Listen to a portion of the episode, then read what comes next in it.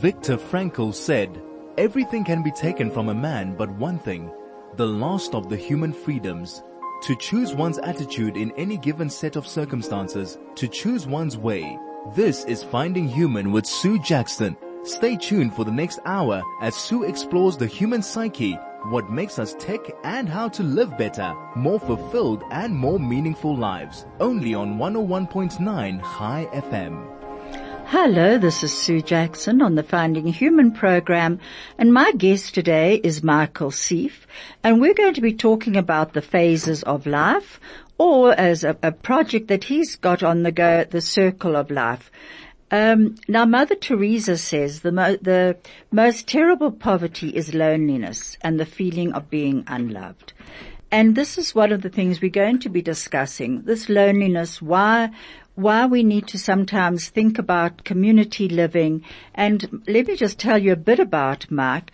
Mike is an experienced CEO and a very strong leader and he's skilled in operations management, strategic planning, turnaround organizational change and social entrepreneurship, and he's demonstrated history of working in aged care, health, financial services, non-profit, general business, and he is also an accredited mediator and executive and management coach. All of those and many more uh, actually make him the perfect person that I wanted to discuss today with about loneliness and the feeling of what next. And you know, Mark, welcome first of all.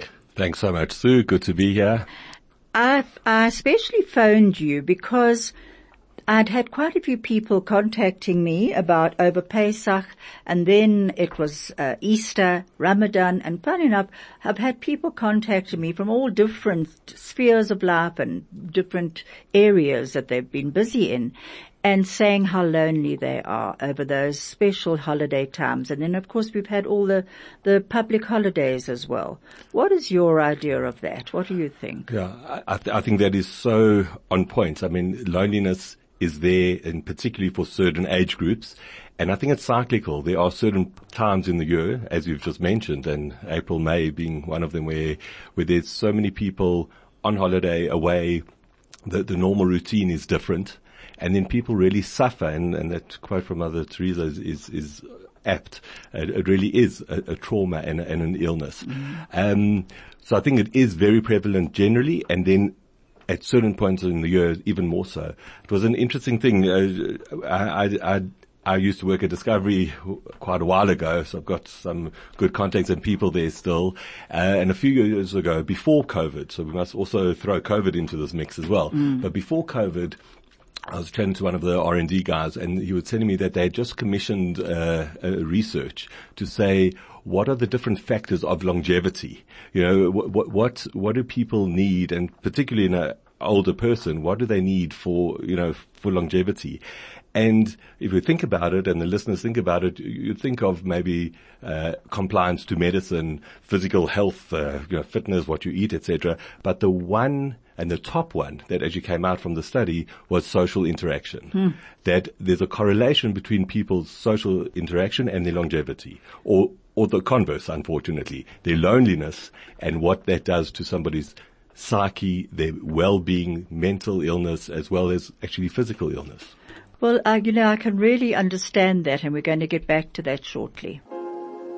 This is Finding Human with Sue Jackson only on 101.9 Chai FM. Hello, this is Sue Jackson and I'm back on 101.9 Chai FM on the Finding Human program. If you would like to contact us, you can on SMS 34519 or Telegram on 061 895-1019. My guest today is Michael Sieff and we're talking about community, the connections, what, what actually makes us feel that we are connected and one of, you know, Mike comes with a lot of experience having been the group chief executive officer at the, at the Jewish Chevra Kadisha group, uh, for what, almost nine years? Eight years. Yeah. Eight years, okay. Uh, well actually it was eight and a half, Michael. uh, and then also the national director of ORT, South Africa. And, and you were the head of the, uh, training, um, at at uh, Discovery. So you've come with a lot of your own skills. Tell me a bit about what you have found over the years.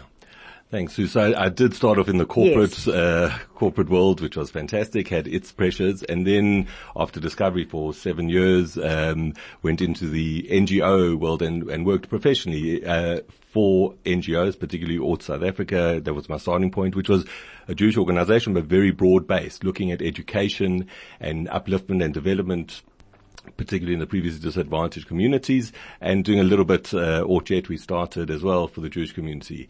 Uh, after that went into the Chev and was there for just over eight years, as you mm. say. And it's interesting from the Chev point of view, between Sandringham Gardens, Golden Acres, and our parents' home, as well as people in the community, uh, of a certain age, uh, the 80% of the, of the budget, certainly when I was there, was being spent in the aged care environment. And of course, uh, we had constraints and it's an NGO, etc., etc. But even Selwyn Segal, to think of it, Selwyn Segal, which is, is for the uh, mentally challenged or intellectually challenged people, 70% of them are are over 70. So, mm. so there's a, also, a, a, it's not an aged care facility per se, but th- that is a target audience. So, um, I learned a fortune, you know, generally, but then specifically in the aged of care environment, and managing, uh, you know, a, a, large, a large contingent of, of, of staff, uh, a thousand staff, had a thousand residents. So it was quite, a, it was a huge operation with, with constraints, but, and with such positivity as well. Uh, when I left the Chev, I was, you know, considering what to do. And I just thought that I, I, I've got, I needed to get into the aged care environment for a few reasons. I mean, Firstly, there's a strong business case. The, the baby boomers are coming of age. There's a serious lack of good supply of good facilities for this target audience worldwide and especially in South Africa. Um, I do have a specific passion for, for older people and a, and a rapport. And I'd also had the experience and the kind of the, the scars and the experience and the ups and downs of, of managing and being involved in, in, in such places. So with that uh, started my journey to get to Circle. Uh, about six months later, after I'd left the Chev, the chief operations officer, Karine Briet Ramutla, she had left the Chev and we were having coffee. I remember in Linksfield, we just caught up and were, were seeing what we were doing, etc. And we said, you know what, let's give this a go. The, the, the community at large, that target audience needs a change, needs something to look forward to rather than the, the sentence that is typically given to people.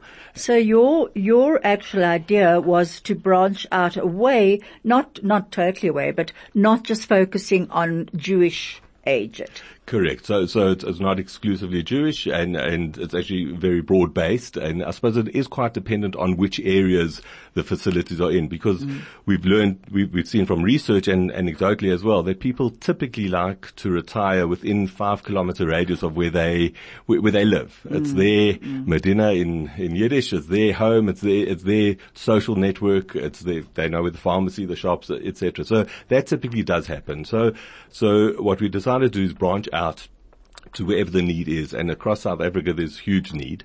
Uh, so we're starting off in Sandown, and we've got Melrose and Houghton in, in the pipeline. And then uh, Cape Town, I think. And Cape Town, correct. correct. In Seapoint, uh-huh. one, one further away. So, so, so, that, that's that's where we, we're uh, you know going towards. Um, I suppose there, there's a huge need and and demand for these type of, of facilities and, and services.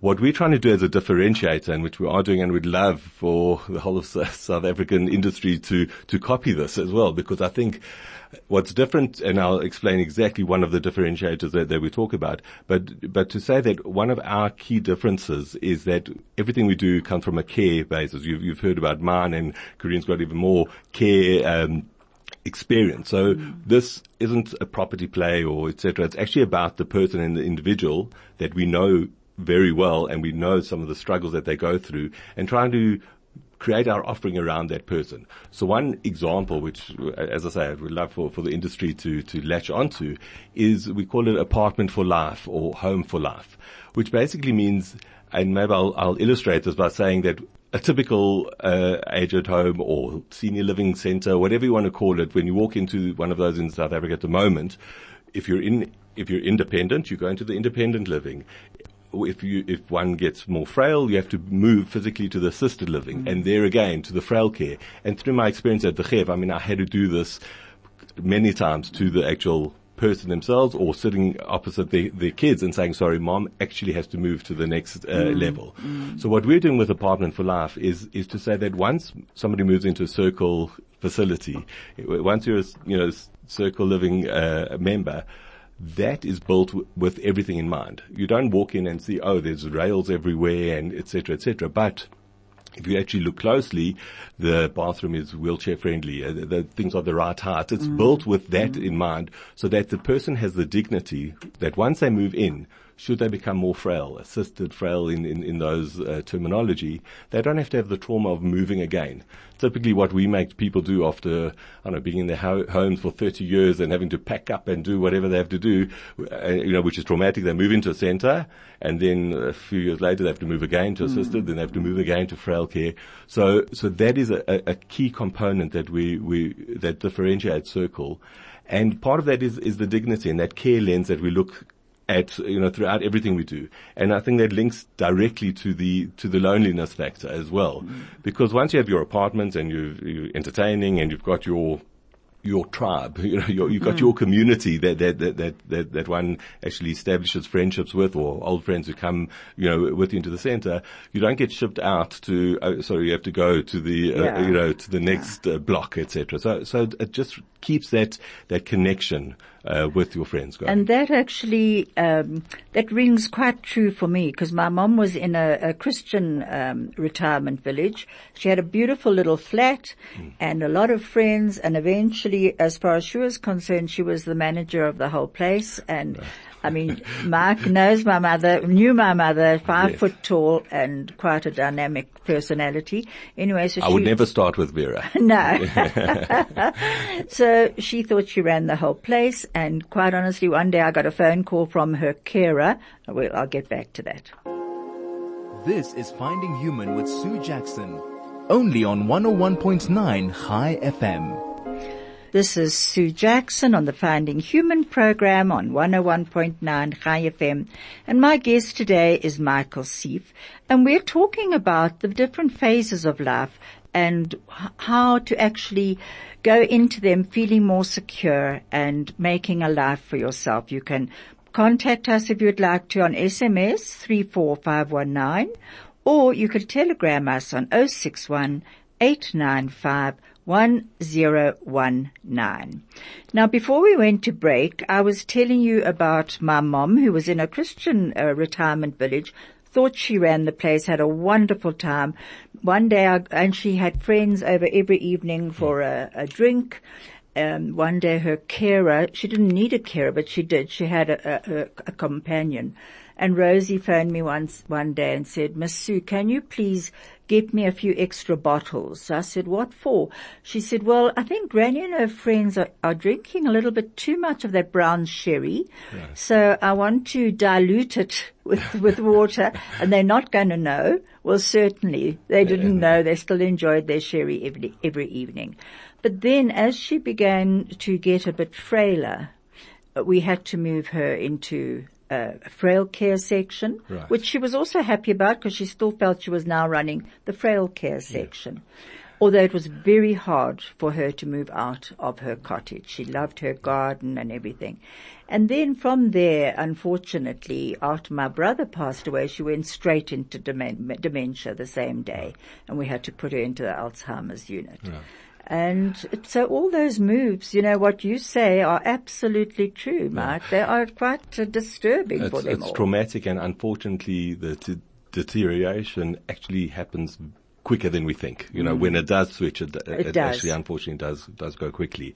I was thinking while, while, while taking the advert break in terms of the loneliness and, and, and that, that demographic and that age group, you know, why, why is it so impactful? And why does that have such an impact on the person and what are the causes? And if you think of, you know, 70 plus, um, all of a sudden after having fruitful, relevant, quality life because somebody tells them either they retired at work or because they have to move into a certain place or, or physically they, they're at a certain stage, all of a sudden we as the society tell them, thanks, thank you very much for good innings. Now go and retire, you know, and then all of a sudden they become, you know, CEO or a you know, head of a family, whatever the person ha- has got so much to give and has given and uh, I don't know, made meals themselves. Now we tell them, sorry, you have to actually have uh, supper at five o'clock and it has to be X. So we take away all of these choices and, and the relevance and the quality of life uh, from these people, and, and and and I think that's that's where we're doing a disservice. Um, you know, maybe decades decades ago, people used to want to retire and, and you know, et cetera, et cetera. But, but and we created this th- this industry.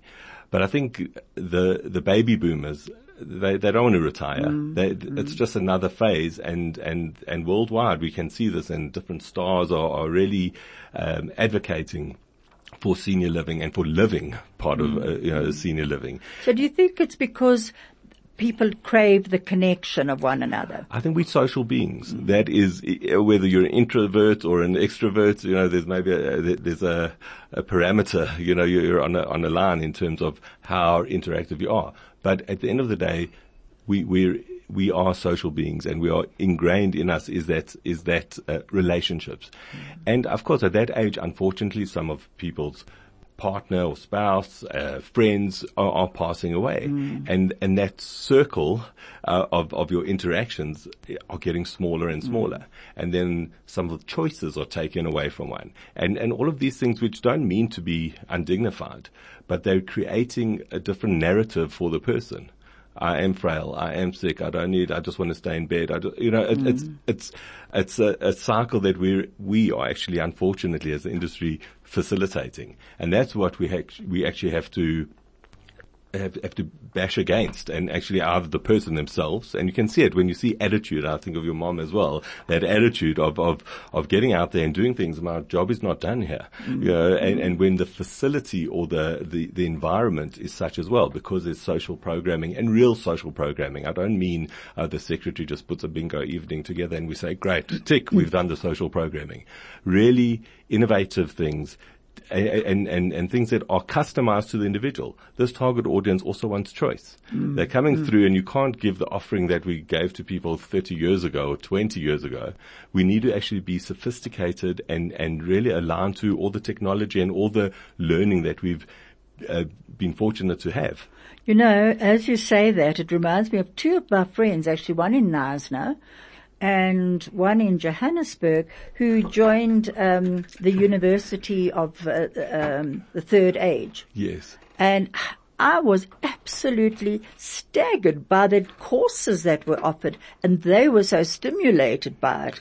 And I really thought, you know, when I retire, I'm They going let you, to Sue. I don't think they're going to let you. but you know what? It's it's just amazing what you can do today, and especially with with computers and Google and Safari. You've got your own encyclopedia. My friend Les Erwig in Australia, so his father couldn't believe that once he was shown how to work t- the computer, uh, that he actually had a library at his fingertips. Exactly. And I think that's one of the positives that came out of COVID. Some of these initiatives, these, these universities, online universities. I was speaking to a lady two weeks ago. She came to, to come and have a look at one of the apartments and she was, she was raving about, uh, the, this university online and she said, well, she's doing courses and when she moves in, she'd be happy to facilitate and help people wonderful. register and whatever else. And it's so easy to do, but it does create this window for people to get out of their, their potential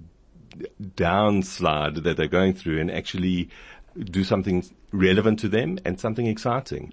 I think part of the part of the, the, the impact that people have when they are, are when the world is, is shrinking is is it's almost a cold stare at at your at one's reality, and you have to have a lot of EQ and and and a, a lot of uh, you know internal strength to be able to look at that. Like sometimes there's this. Uh, like existential introspection, like what, what have I done? What's my life worth, et cetera, et cetera. And, and, and I think not, not as a distraction, but as something to actually stimulate and, and really actually grab that and use that positively and do good.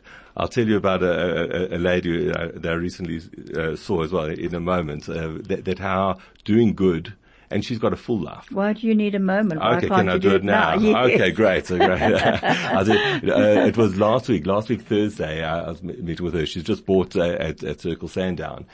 And she's got a busy life, you know, she, between her grandkids and this and her, her partner, uh, you know, she was, uh, uh, uh, she, she, she had to make the time, etc. Then we carried on the conversation on WhatsApp and I welcomed her and said, we're looking so forward to having you and, and etc. in, you know, in, in our place. And I was just, um, I didn't think of it at the time, but you know, subsequent to, to us getting together this morning, I was thinking about it. She she replied to me on the WhatsApp, so looking forward to it. And I mean, she's a I think quite a quite a hectic bridge player. You know, she said, I look forward, I look forward to helping you on, on the on the cards and the bridge, etc. And and then she also said, and I'll also I know I've got a busy schedule, but I'll also make time to visit some people if they are infirm and if they can't if they can't can't get around. So I thought, wow, she's a lovely lady. I thought that, that's that's a That's great the offering. person we really That's- need. I- So I thought all of that, and, and I think it's true. She, she's wonderful, and she's generous and generous with her time, and, and she's very active and well, and she wants to share that. But then I actually, you know, since we, we chatted a few days ago, I thought actually re-looked at what, what her response, and I, I think it is all of that, but it also is her sense of purpose. Mm. It's also mm. doing something and will actually feed her and feed her her soul. So I think by doing good, people actually get energy. That's so true. And you know, Mark, I can bring my mom Vera in on this again because she noticed that a lot of people were dying on their own. The staff were fantastic with them in the, in the hospital section. Uh, that was when she was still in her, still thought she was chairwoman and was in her cottage. And, um, she started a, a group of older women to go and sit with people who were dying and whose family had immigrated or left or were living somewhere else in South Africa to actually so that they were never alone. And it took, you know, my mom had a, a group and, you know, they, they had times. Right. And even like feeding times and things like that to go and sit with the person, help wherever they could. You cannot believe what it did to the people who were helping, never mind the ones who were being helped. Exactly. But the carers were growing in their own sense of purpose and meaning. Exactly. And I think that, that is part of it. And what does society do typically at people at that age is say, you don't have a purpose anymore or what, what was so important to you on your family, on the business is now over and done and go and relax. You know, relaxing is wonderful, but uh, you know, Only as a for holiday, certain people. only for certain people and for a certain amount of time. Mm, absolutely. So I think, and we see it, and through my kind of experience when, when dealing with volunteers or myself being a volunteer, when, when, when people say, and you thank the people for volunteering or for doing whatever they're doing, charity work, and they say, and then the response has been, I got more out of this than, than you. So thank you for giving me the opportunity to give. And, Mm. So and, true. And we, we see that and, and back to the, this, this group and, and the social interaction that they have and this reason for, for waking up in the morning. If I don't get up and I don't go, in your example, go visit Mary, mm. nobody else will do. That is a huge responsibility mm. and I'm going to take it seriously and that will push me to forget about my pains and my arthritis and whatever else and to go and do good. And I think that is critical in the social programming and the fabric of how a place like that is run, whether it's actually in a facility or even on a home-based uh, uh, you know, basis, when people in the community who may be living at home and if they don't have a purpose, it, it's, it's a slippery slope and it's and it's depressing. Absolutely. And you know, as you're talking, it's, it reminds me of the sakura, how do you pronounce them? Sakura trees. The redwood trees. You know, they've got very shallow roots, but the roots are all intertwined. So sometimes it looks as though three trees are actually one tree because they're so intertwined. And what happens is they give each, they get uh, nutrients from uh, like the fog. So they grow to great, great heights. And you, you think how on earth can they not be blown over when there's a storm or whatever? But because of this interaction that they have and interconnectedness, it keeps them standing tall. But one of the things that they found that um, if one tree was hurt, the others hurt. Wow. If one tree was felled, the others felt it as well. So I think we can learn so much from nature and how to support one another. And you know, when when one tree was was was feeling a little bit ill, the other trees would give it nutrients in their in their um, their roots. Isn't that amazing. amazing? That is. That's Craig's amazing. just put something on here for me. Uh, it's from Mary Ann. Hello, Sue. My mother also had to move twice in one facility and then had to leave that after five years and move to a far less pleasant facility. The grace, however, was that my mother never moved to the frail care section of her last dementia facility. It's hard when you ra- when you rather your mother passed than moved to human terminus. My term for it, wow, human terminus. Mary Ann from Northcliffe. That's so true, you know, Mary Ann. Thank you so much for sending that. A- And if I can comment on, that, uh, Yes. it's often, I mean, that is traumatic, as, as we've said, and, and multiple times, and it's really, it's almost in your face, and each, each move is saying to the person, you're closer to death. it's not saying that there's, there's something to live for, which is obviously traumatic for the person and the daughter and the family. Often I found with these and having run uh, similar facilities that a lot, uh, whether a lot of is done at the convenience of the operator. So it's much easier to serve dinner at a certain time because we know when the clock, you know, when the shifts are coming in and out. It's much easier to get all the rooms cleaned at certain times. It's never about, uh, not never, it's hardly ever about the actual individual and about the customer service, about the client who's there, who, the person. The person is there, not the number, not the, you know, the number 302 is complaining again. It's not about that. It's about the person and how we can actually be flexible. And maybe it, it's not as efficient for us as operators, but that is the standard that we, we should offer the service at. That what is good for the person. And then actually it will all work out because that person, when they are happier or they're not lonely, they will stop buzzing every two minutes just for nonsense and inverted kind of things. That, what is the actual reason why they need that mm. interaction? The If we- deeper meaning. Exactly. So I mm. think if we operate rather at that deeper level, I, I think it will be more dignified for the individual. They'll have a much better experience, and I'm talking about the individual and their families. And and then as operators, yes, it will be inconvenient, but the, the product will be so much better. And I'm talking not obviously only Circle South Africa. I'm talking about the industry wide. Uh, and and I think there will be a pushback. There will be this age group, and Sue, you're not there yet, but you know, you you're this age group is is demanding, and so they should be. And we need change, and we need to actually do this better. Well, you know, sometimes I kind of feel I'm beyond that age group. I'd like, I'd like to have some of those needs taken care of. But you know, uh, what Marianne says also, I think is so important is the family interaction. I know that when I had to move my mom, especially straight after my brother passed away, into the dementia, I felt such pain.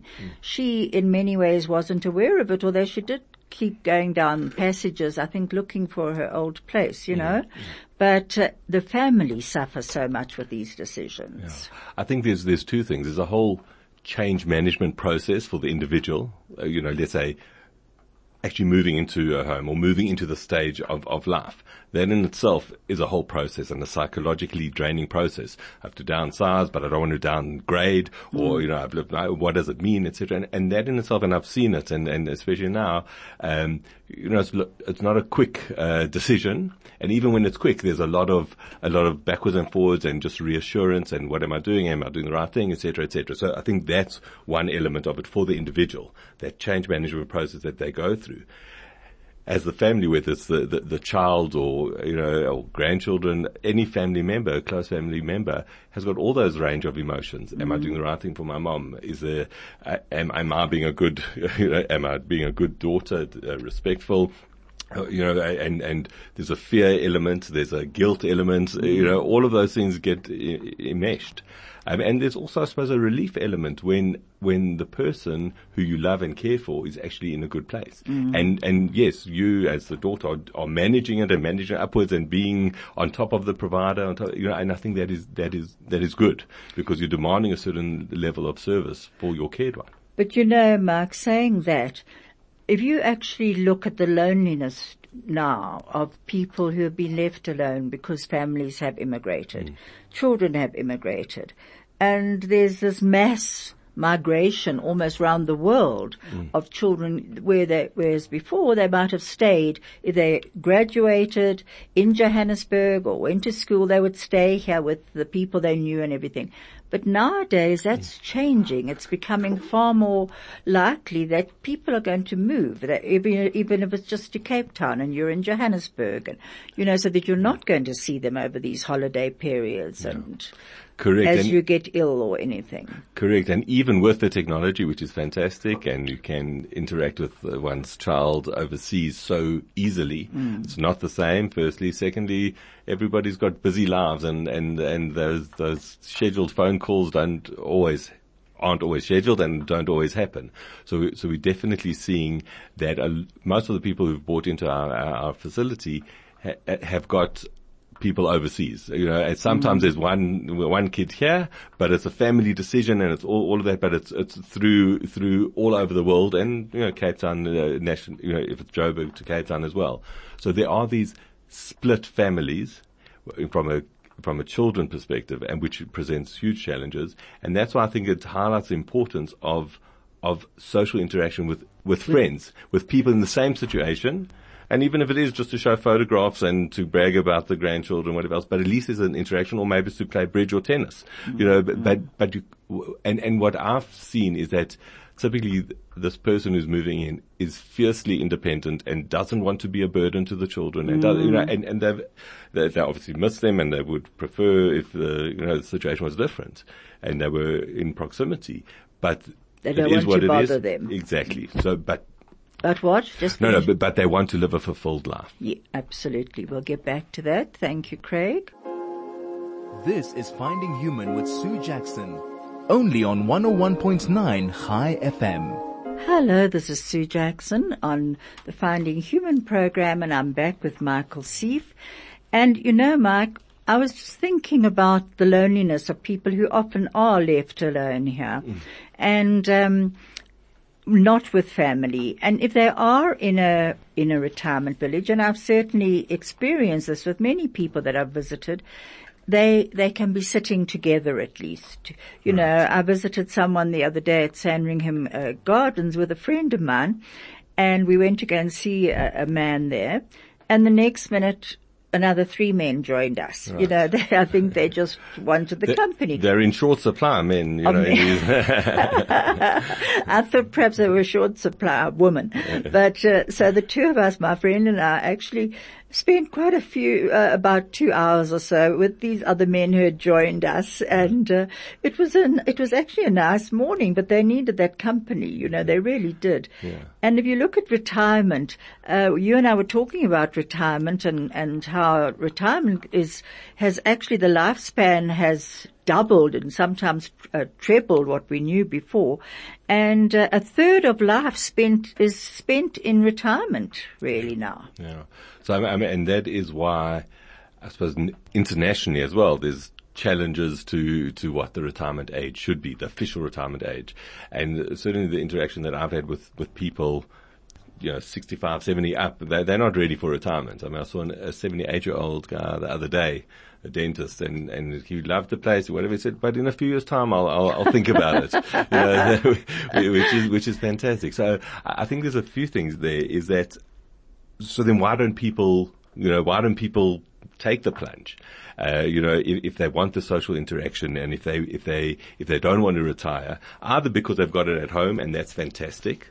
Um, but I do think that people have got reservations because they've got almost uh, either what they had to do with their with their parents and if, and the home, and I'm using that word especially, you know, like that I, I can't put, you know, I had to put my mother in the home, but I like I know what it's like, and and I'm I'm not prepared to go there, etc. So so I think they've got an old school view of what that reality was, and actually what they should demand and expect is a beautiful hotel. It's just that instead of you staying, you know, for, for a weekend, you're getting the service and the hospitality and the insurance of care should one day you need it all, all in one. And I think that's why some people are actually being proactive and, and, and making that move because they consider all of those factors and of course the, the social interaction. Mm. And actually, as something relevant and and to to busy their time with now that if they do have some spare time. Well, you know, I was listening to a TED talk on retirement, which uh, is, it, it very much covered almost what you said, but they also said that the beginning stages of, of uh, retirement are almost like a holiday, you know, wonderful. We wake up when we want to and go to sleep when we want to and what have you, but that that uh, there are four phases, they said. The first phase is like a vacation stage, no set routine. If you've got money, you can travel, you can go on holiday, but within a year, you get bored. Yes. Then they talk about the second stage, which is lost and loss. And it's the loss of routine, of identity, of work relationships, of purpose. Right. And this stage is very traumatic. And this is when the three Ds appear, this person on the TED talk was saying, which is depression, decline, and divorce. Hmm. Which was quite interesting because we saw that in the pandemic. Yes. And, and then, and also what happens then, as you said, they begin to decline physically and mentally because they're not stimulated and they feel fear, uncertain, and of course the anxiety comes in. Then the third stage is trial and error. How can I make my life more meaningful? And they ex- begin to experiment with things and especially like in a facility like you're talking about where people can help you look at what you can where you can still fulfill yourself. And um, wanting to get up in the morning you know needing to do that. And the fourth stage was reinvention and rewire and recover and rediscover. And most of that was uh, service to others. Right. isn't that interesting? Of how to reinvent. yeah Amazing. That's that's wonderful. I think that that gives a, a, great uh, process uh, that, that people go through, like any change management or change that people go through. Um, and I, I I think the underlying thing uh, is, is that is that purpose, you know, and, and that reason, that reason for being, and that reason to give. Um, and uh, I think that you, you have some people who who are aware of this and self-aware and want to be proactive. Not to say that they won't go through these phases, but they're they're they're not going into this kicking and screaming. They're that it's a reality, and now I'm going to downsize. I don't need this and whatever else, but still traumatic going through these mm. stages. And other people are just in denial and, and, and unfortunately only at a time of urgency or emergency uh, would have to deal with it and themselves and their families. That's so true. We've got another message coming through from Carol Kruger. Morning, Sue. Always enjoy your program.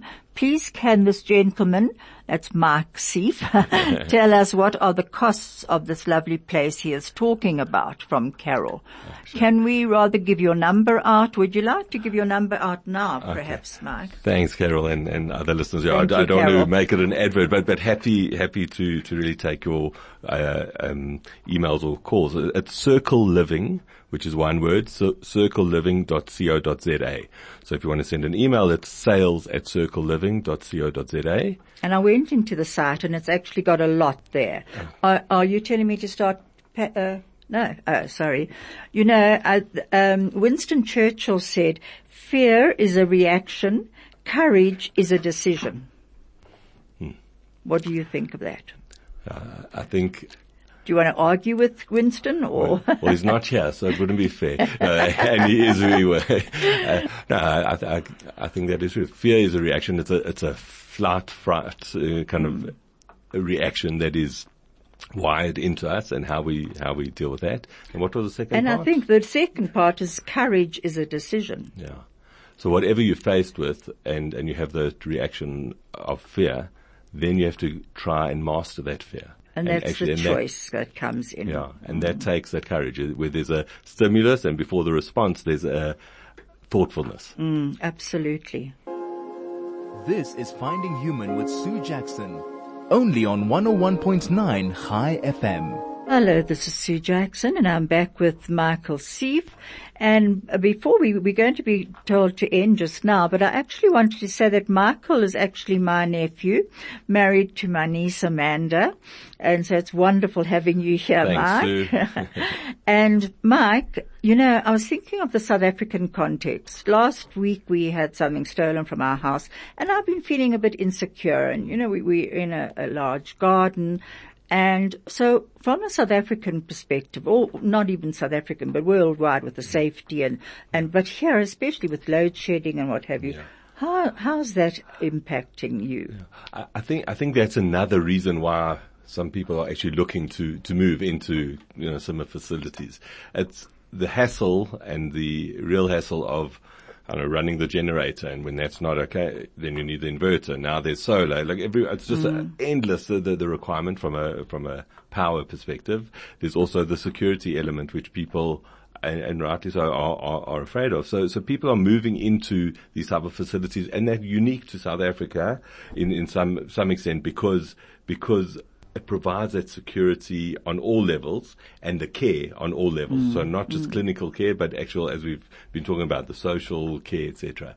And but but on the other, you know, that, that may be negative forces pushing people to that. But the, the output is actually amazing and, and positive. Then you've got a community. Then you've got actually people who, who don't have to hassle and worry about the day to day, I don't know, putting chemicals in the pool or, or servicing the elevator or whatever the, whatever is, Or is filling the required. generator. Filling the generator, all of those kind of day to day things that we, we just gaan on and we just do Oh, we South do. Africans. Yeah, we've got a phone going, but Okay. Craig's going to turn it off. But but as, as but but as South Africans in particular, what it allows for is that home home living, apartment for life living, that people can move into a centre and actually be able to do everything that they require and, and not have the, the the fear and the concerns that they otherwise may have. You know, I, I agree with you there. But something else that they said on this TED talk, which I found quite interesting, they said sometimes you get the old coots, they called them old coots, not my words, their words. And they said sitting round a table and no matter what you do, they'll complain. Or they'll sit there telling you, just come over here a minute, Michael. I just want to tell you what you should be doing here, you know, and I've uh, never experienced that ever in my community work. but my, my typical response is bless them all. That's beautiful. I want to tell you that uh, shortly after you left, I was there. I had to go and give a talk there. Um, Cynthia Ambrose was Ah, still okay. with us then, and um, I, I cannot begin to tell you how many people were missing you, Mike. Sure, yeah, and they didn't know we were related, so it wasn't though they were telling me because they thought, you know, I tell you. Right. But people were missing you. So, Mark, I just wish you the best of luck with this, really. And, and hope it just takes off and I'm sure it will because it is the right time for it now. And after the pandemic, I think people are also re-looking at their lives. Yeah, I do think I think people had to have a stark look at the mirror and mm. look where they're going. Families, uh, you know, after COVID, and we still, you know, through the COVID journey, we we uh, we're not through it yet. Mm. We, we're mm. still experiencing it from a impact and financial, all of the, all of these different things. So thank you so much. So I appreciate it. It is, it is flying. We've got a fantastic team. I didn't even talk about the rest of the team, but circleliving.coza, if, if anybody's interested, that, that would be wonderful. And I just hope that I've managed to share. It's been lovely seeing you and, and also just interacting because I think it's a real, it's a real issue and it's a real It issue is that people, issue. and the more we talk about it, then uh, it just raises the bar to say we have to do something about it. And the more it becomes okay, you know, and Mm. it actually, it's, it can be fun. You can reinvent your life. Um, by uh, moving into a place like that. Before my mom went in, she was actually rather ill. She'd had to come up uh, from Durban. And she was lost. She was honestly lost. First of all, she traveled a lot initially, but that didn't fulfill her. And she was searching for something. And it was only when she got into a secure living facility where she could help other people that she began to find herself again. It was that reaching out that she reached in exactly. and healed. That reinvention of oneself by Mm. giving is actually so powerful. Service to others, as long as we also look after ourselves. 100%. And that's what I wish all our listeners today. Look after yourselves, keep warm and keep dry if you're in Johannesburg. And Michael, thank you so much. How would you like to end, Uh, th- thanks. I just appreciate the opportunity and lovely chatting with you and thank you all the listeners. And I'm coming to have a look at one of your Most welcome. one of your places. Thank you, Mike. Thank you, Craig, and thank you, Makundi and Vusi, for keeping us on air.